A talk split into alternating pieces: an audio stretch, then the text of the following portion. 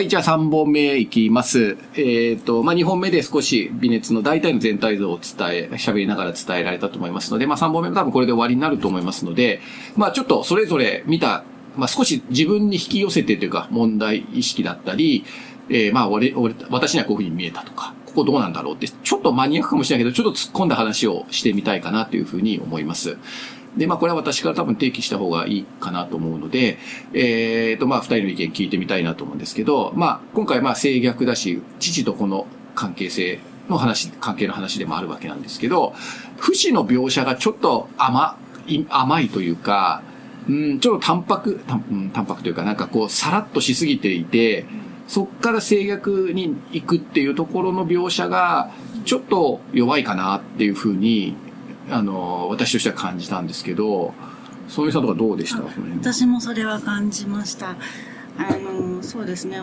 妻の前では男のプライドを保てない人間が、うん例えばですね、うんうんあの娘の前では全然違う表情を見せちゃうとか、なんかこう娘には過剰に構っているっていうのがもう少しこう濃厚にうん。出る一瞬でもそういうカットシーンがあるとすごくあそうだよねっていう感じになってくる気がするんですけれども割と本当にやっぱりさらっとしていて二人とも淡々としてる感じに見えた。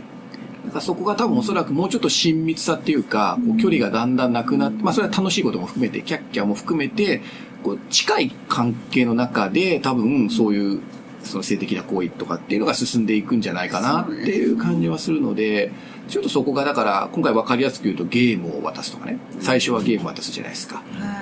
い。その後お風呂に入るとかっていう、なんかまあ非常にそういうところだけだったですけどね、もう少し多分、し二人の心も体も距離が近い感じっていうのが、お風呂以外の描写なんかでもあると、やっぱりこう、だんだん近づいていくっていうか、距離がなくなっていくっていう風に出てくるかななんていう風には思いましたけどね。あの話の延長だと、まあ、娘にはいきなりの暴力という形ではなくて、もう少し娘は自分を受け入れてくれるようになっていうようななるほどね。うん男性側のまあ利己的なうん甘えが娘にこう向かっていく感じがするので、そういうシーンも入ってるとふっと腑に落ちる感じがするなっていう感じがしました。J さんは？僕はもうやっぱりささっきその移行をなぜするのかっていうね、その話をしたと思うんですけどでもそこすごくひ僕も引っかかっててなんかもうちょっとこうおお父さんにも子供の方にも表表情が欲しかったなっていうのはすごく思う、もうちょっとこう情緒的な交流があってなんか物とかそういうんじゃなくてやっぱこう日常と非日常だったりとかなんかその感情が結構切り替えがちゃんとあった方がもうちょっとこうなんかリリアルになるのかなっていうか、うん、なんかやっぱりぼ暴力でいきなり性格に入ってるわけじゃないので、そこがね、多分ね、うん。あの、うん、そこが、なんか、まあね、そのリアルを求めていくいくわけじゃない、ないかもしれないなとは思うんですけど、もうちょっとそこは、この不死の関係っていうのもそうだし、うん、そこはちょっと気気になったところでもあるかな。まあ子供の演出のつ付け方の問題でも、というかね、演出が難しい難しいかなと思って、まあ非常に淡々と子供はだから、きキーワワワンフレーズでこうパッパッパってこう、冷静にっていうかやっていく感じですけどね。なんかでももっとキャッキャ二人で遊ぶシーンとかがあって、でもおお風呂入ると、こう、一線を外していくというか、超えていくみたいなと方が、なんか逆に言うと、制約の悲惨さというか、こう、わから、見えなさみたいなところがね、こう、伝わりやすかったりするかな、なんていうのは、まあ、ちょっと感じちゃうけれど。ね、だから被害者側も被害だったのかかが共犯だったのかよくわからないうん時期とか部分というのが、うん。なんとなくこう場面として分かりやすく挿入されてたりすると、うんなるほどと思うと思うんで、うんうん。あとそれあの隣人のり林家のうん。男の子との関係にもちょっとそういうもう少し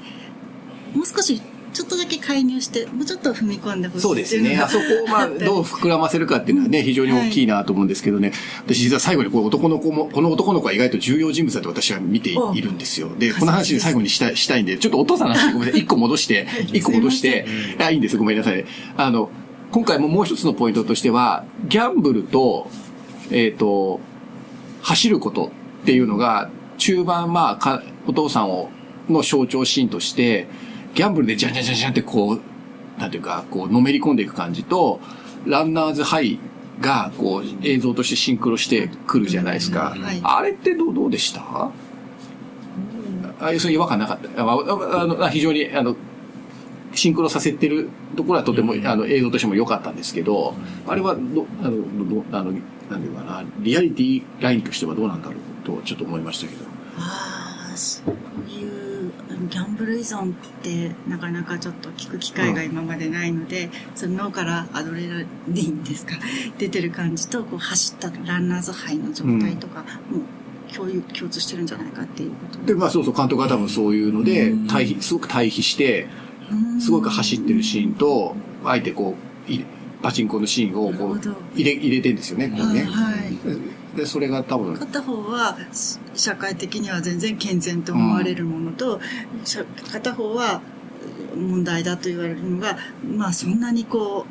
う人間の機能的には変わらないのに、うん。裏表裏表みたいに出てくる感じってそれう伺って初めておおそうかと思いましたけど、まあ確かに脳内物質も、脳内物質なんだって言われると確かにそうかなとは思うんだけれど、なんかまあそこが、まあもう一つ、あの、年をというかお父さんのところで、まあ今回監督としてはかなり人間像としては、それなんか、ギャンブル依存のアディクションとなんか、ランナーズハイっていうのがね、お同じで、同じなのかなって、まあ私はちょっと自分の実感としてはわからないし、はい。私はまああの趣味で走りはするんですけど、あそうなんですか。例えば長距離走った時のこう脳内物質がカーって出る感じとね、ゲパチンコやった時と同じなのかなってちょっと思ったりして、じゃあ次なんかもうギャンパチンコお父さんみたいに5万円ぐらいちょっとつぎ込んでみるかなとか言って、そうそしたらちょっとな走った気持ちとも、ああの時ほらお父さんね5万円はい。やるじゃないですか。皆さん見守っていなけれそうそう、ばいけないと。ね思って、ちょっとなんかやってみたい。いや、ちょっとどうなのかなと思ったんですけど、まあそういう、そういうマニアックだけど、まあそこお父さん描写としては一つあったかなと思いますけどね。面白いですね、なん。かうん。他の人、あ、ごめんなさい。わただ私が気になっただけかな、そうするとね。やっぱりそういった意味も含めてうん二度見たり、もう一度見たいなっていう気があ、しそうますね。ですね、そうですね。うんまあ本当に映画をちゃんとこう、なんていうか、語ったりすると、やっぱ2回ぐらい見ないとね、なんか1回目だと追うだけで、何が起こってるんだろうって、追うだけで出た方終わっちゃいますもんね、多分ね。2回目の方が分かってはいるけど、うんここが細部はどうなってるのかな、みたいな感じでこうゆっくり見れるし。なんか映画をね、こう一つの題材として、もう一回、こう、例えばギャンブル依存だったりとか、機能不全だったりとか、性虐待とかっていう考えると、もう一度ね、自分で、なんか振り返っていったりとか、あ、でもここはさとか、これはこうなんじゃないのとかっていうふうになんかやっぱりこう、自分自身が、なんか支援者として、なんか僕は振り返りをこうさせられたりとか、なんかそのきっかけにやっぱなるんだなっていうのはすごく。で、今回、うんあの、ツイッター見て、ギャンブル依存の当事者の人すごいねツイートが熱いじゃないですか。ね。リアルって言って、あっていう感じだから、多分ギャンブル依存の描写としては多分、あの、すごく当事者ああの目のこうランランとする感じとか、こう光がかえ目に返ってくる感じとかね、あれはすごくいいなっていうか、あの、すごく、その妻のお金を抜き取っちゃうところ。で、病気と罵られる感じとかね、でもそれでも言っちゃう感じとかね。あれはでも当事者の人が見見ても多分、あるある感あるある感があるってね、すごくツイッターで熱烈に言ってますよね、なんかね。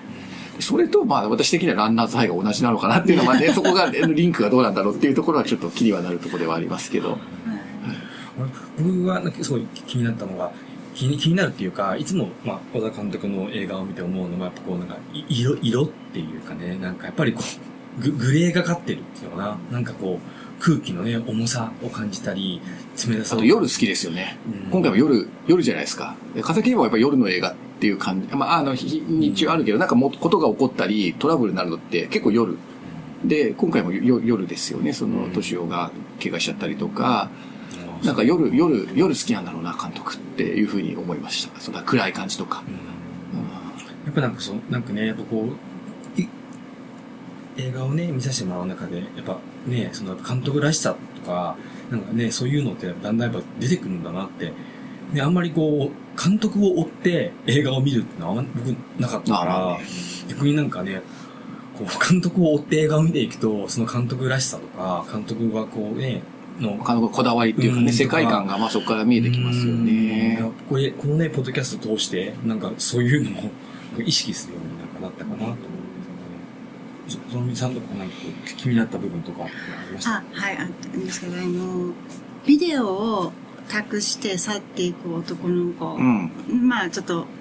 薄い関係であったけどあの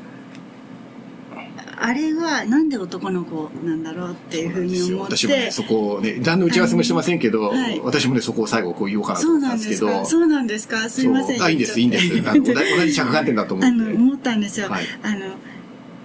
ちょっといろいろ話してて、まはいずちょっと前に、まさにちょっと前に、あの、女同士の友情っていうことを話していて、まあ男同士でもあるのかな。例えば世間がこうだからとか、親がこういう考え方だっていうことに惑わされず考え、関係なく、たった一人いじめられてる子に心を通わせられる、そういう時期ってあるよねとか、自分の損得とか利害とか他の仲間との関係とか考えずに、この子はいいんだ、この子が好きって言えちゃう一瞬ってあるよね。なんで大人になるとそれがどんどん失われるんだろうねっていうことを話していて、そしたらなんかこう、ある作家の小説にそういう話あるんですって、っていうことをその方から聞いたんですけど、で、同性だとそれが、うん、そう、そうかもって。まあ、僕、自分は味方になれる。まあ別に親はああだけど、自分味方になれる。というメッセージが、を感じられるけど、でも男の子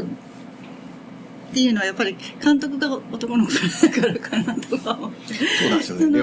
多分ね、私の仮説としてはね、はい今そこに被せるとですね、この男の子はね、多分ね、小沢監督ですよ。あ、やっぱり。うん私は思いました。2回目みたいなすごいそれを感じたんですよ。だから彼女にちゃんと理解できるうん。っていうスタンスだし、ちょっと彼女別に彼も別にハッピー、まあハッピーそうじゃないっていうか、でも独特の存在感じゃないですか。でも多分監督はあの男、監督を、あ監督はあの男の子に多分自分を多分見ていて、多分まあちゃんとゆうちゃんのこと見てるぞっていうか、こう制約のこととかね、ちゃんと見てるぞっていうふうに、監督はね絶対にあの男の子をね、あの意識してると思いますよ。は。だからあえてカメラも渡させるし、君の目で。そう、君の目で見て、そう、って。ていう風にやってるっていうのは、私2回目見たときに、そうだ、これはあの少年はあ監督だっていう風にあじゃあちょっ、私は思ったんですけど、どうです？か私も、あ、あの、私はあの少年が監督だとまで思わなくて、やっぱりこう、感情移入しできるのがやっぱ男の子、うん。とか、ちょっとロマンスの香りも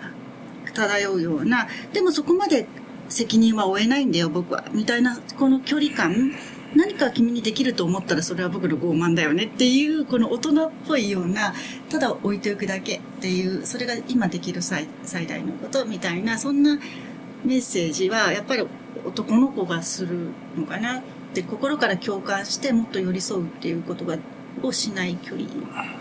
だよなって思ってもうちょっとなんかビデオの操作の仕方ぐらい教えていってよとかって私はなるほどね。まあ、ただ、はい、あげるじゃなくてね、新しいの買ったからあげるって言いますけど、それはそれは冗談なんですけど、うん。象徴的なシンボリックな本当に短いシーンでうん。構わないと思うんですけど、うん。今一歩の踏み込みをしないのはなぜかなとかちょっと思ったりとかもしね。そこはまあ監督、私から言うと監督の自身のその制約とかとの距離感だし、そのそういう被害を受けてる女の子たちへの多分、彼、監督なりの誠実さが多分あの距離、ああいう演出をさせるんだというふうに思いますね、私はね。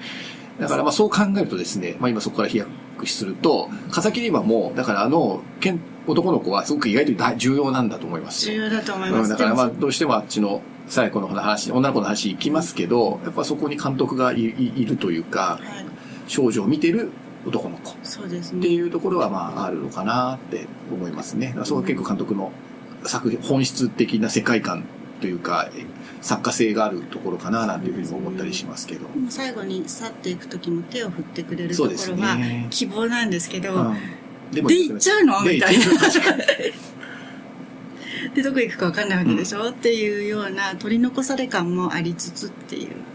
感じですね。だから意外とあの男の子はね、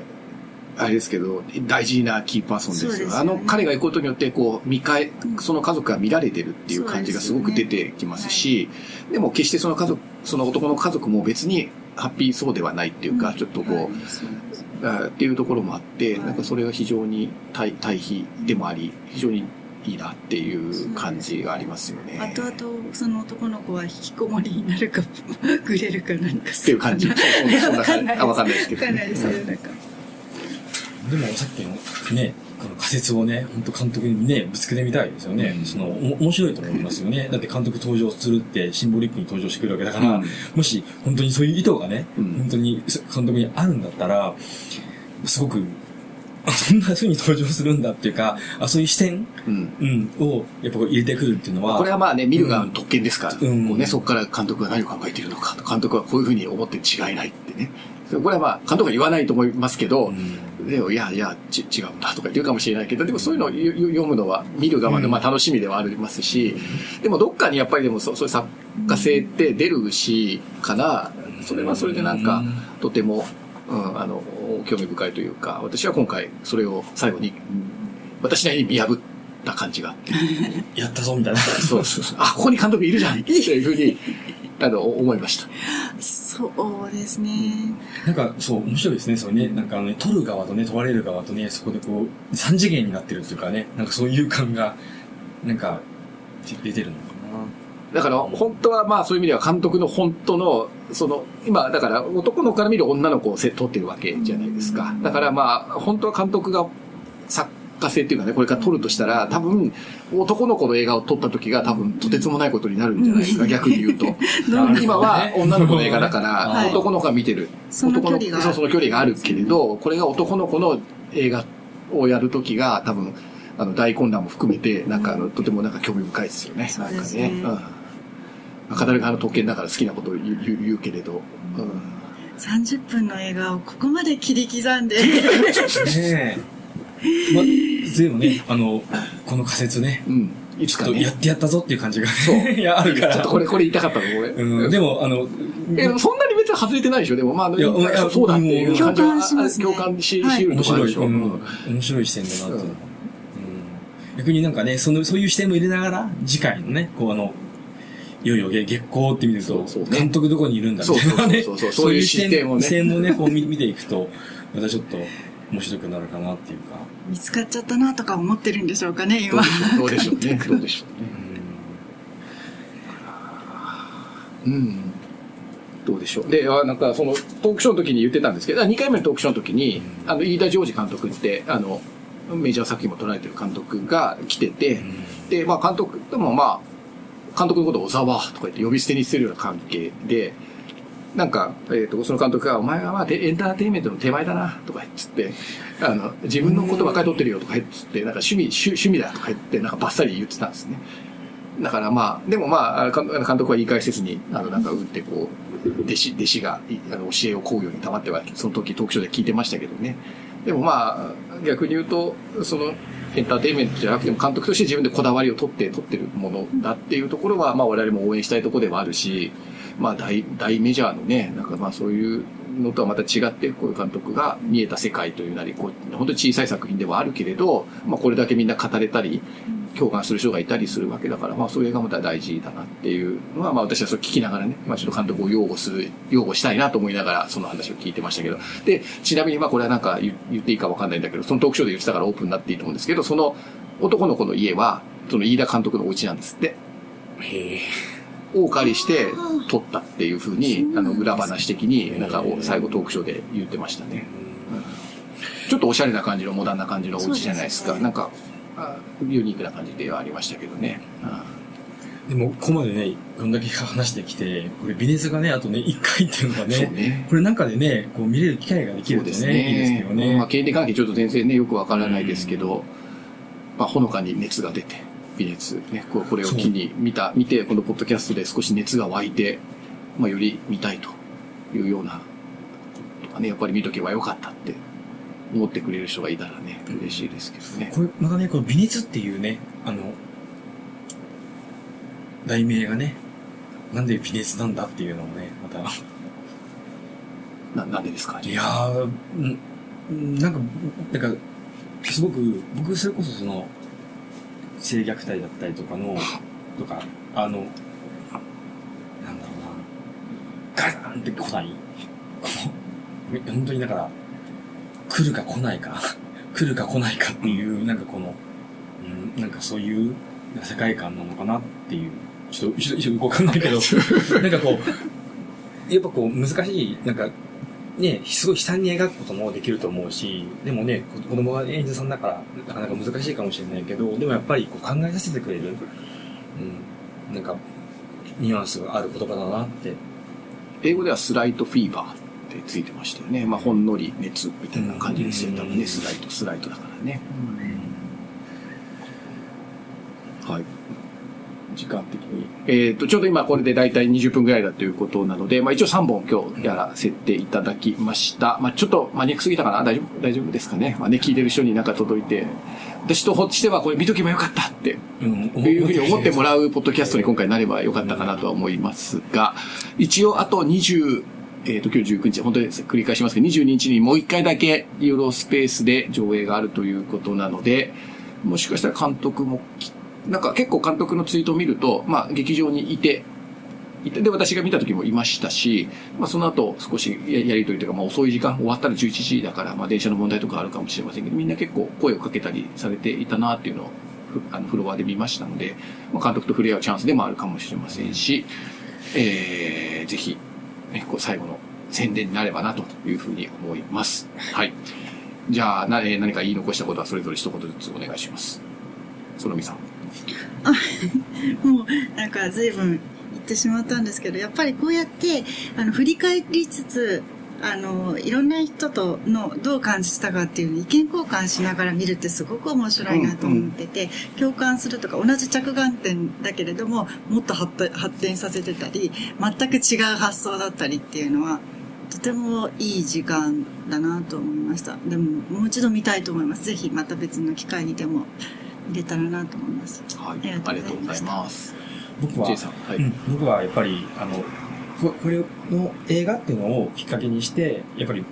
性虐待、ギャンブル依存とか、そね、いろいろこう、抱える問題とかをもう一度、